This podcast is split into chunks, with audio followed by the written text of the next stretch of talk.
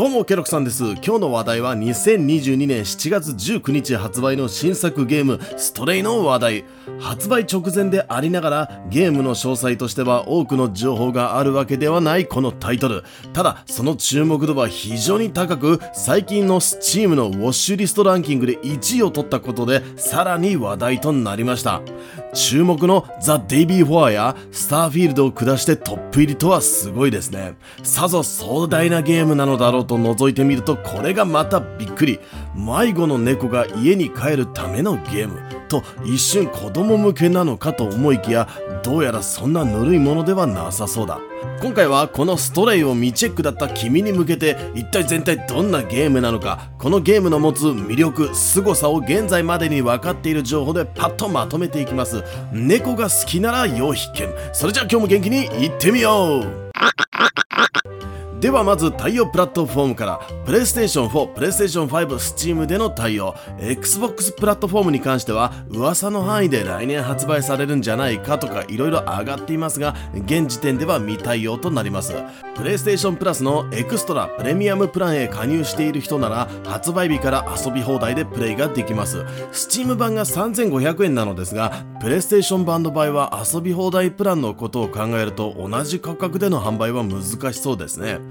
現段階でのプレイステーション版の価格は発売直前ですがまだ未定となっています。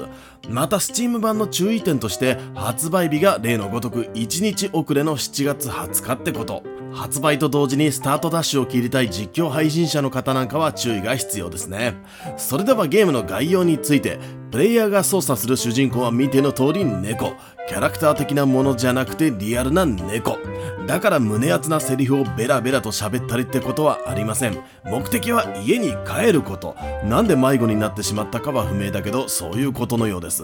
ゲームの舞台となるのは急流城塞をモデルとした怪しいネオンが光るスラム街。ただここに住む住人は人間ではなく人間のような営みをしているロボットたち。猫の低い視点からこの入り組んだ独特な世界を冒険すると思うと確かに気になるタイトルではありますね。しかし喋れない猫と謎のロボット集団となるとストーリーすら成立しなさそうです。そこでこの間に入るのが猫ちゃんの相棒となる B12 というドローンロボ。このゲームの物語が本格的に動き出し始めるのが B12 との出会いで猫がこの世界でのコミュニケーションや情報取得をする助けとなるわけです。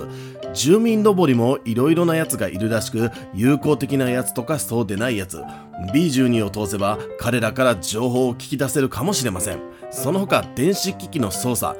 探索目標の記録や明かりになったりアイテムを保管してくれたりさらには襲いかかってくる謎の敵ザーグへの攻撃手段となったりプレイヤーも含めこのゲームをゲームとして成立させ物語を理解するために重要な存在になるわけです。では猫が家までの道のりを探す過程でどんな物語が紡がれるのかどうやらこの世界の謎というものに迫っていくことになりそう。なぜ日が差さないのに植物が成長できるのか。ロボットはどこからやってきたのか。町のかつての住民はどうなったのか。このような謎が猫の気まぐれな探索で明らかになっていくようです。確かに気になりますね。人間社会が崩壊した後の世界って感じで元があったと思うとそれは知りたくなる。表面だけ見ていても謎は解けない。謎は見えないところこの城塞の奥深くにあるはずだということで細身で機敏な猫には頑張ってもらいましょう。このゲームではどんなアクションができるのでしょうか。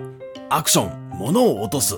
隠れている道などが見つかることがあるようです。プロモーションビデオでは高いところから落とした空き缶でガラスを割り新たな道を発見しています。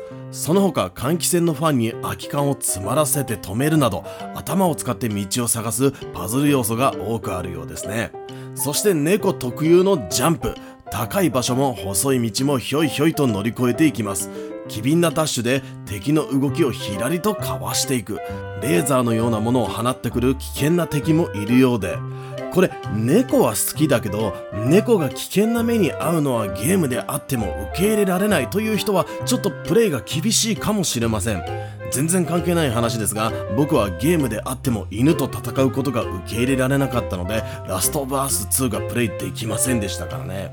探索に使うアクションとしてはこんな感じ。猫パンチがあったり必殺技があったりとかそういうものじゃないんでアクションゲームが苦手な人でもこれは楽しめそうですね。でも直接探索には使わないかもしれないけど猫らしく使えるアクションは他にもあるんです。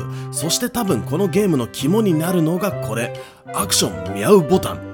押すと猫が鳴く。ただそれだけ。心ゆくまで猫の声を堪能できる。でも周りの反応ってのがなんかあるらしいぞ。アクション寝る。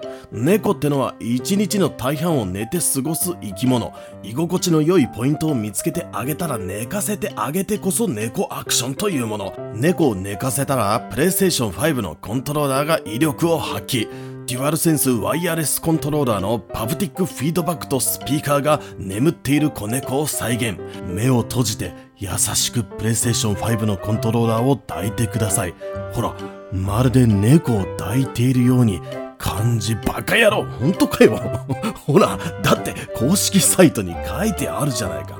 アクション爪研ぎ。爪研ぎをしてこそ猫というもの。ソファー絨毯木の机。気持ちよさそうな素材を見つけたら爪研ぎだ。ここでもプレイステーション5のコントローラーが進化を発揮するとデュアルセンスワイヤレスコントローラーのアダプティブトリガーのフォースフィードバックによって本当に何かを壊しているかのような感覚を得られる。いやいやいやすごいなストレイ。ハプティックフィードバックってのはコントローラーのバイブレーション機能でただブルブルと震えるじゃなくて手に質感を再現するものなんだね。ツルツルしているものはその感覚が伝わるしザラザラしているものもわかると。フォースフィードバックってのはトリガーボタンを押す時に抵抗を感じたりするものでストレイで爪研ぎをするとおそらくガッガッて引っかく感じが指先を通して感じられるんだろうね。ちょっと待って。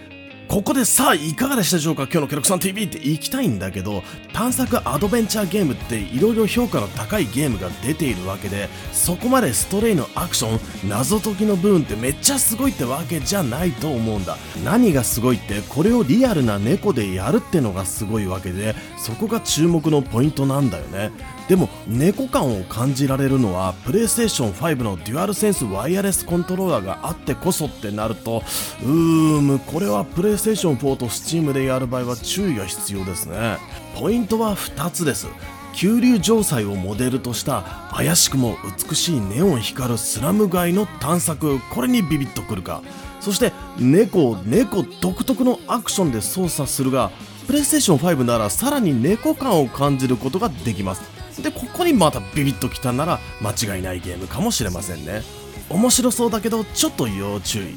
それじゃ簡単な内容でしたが今日はここまで。この動画面白かったら高評価チャンネル登録をしていただきまたぜひ遊びに来てくださいね。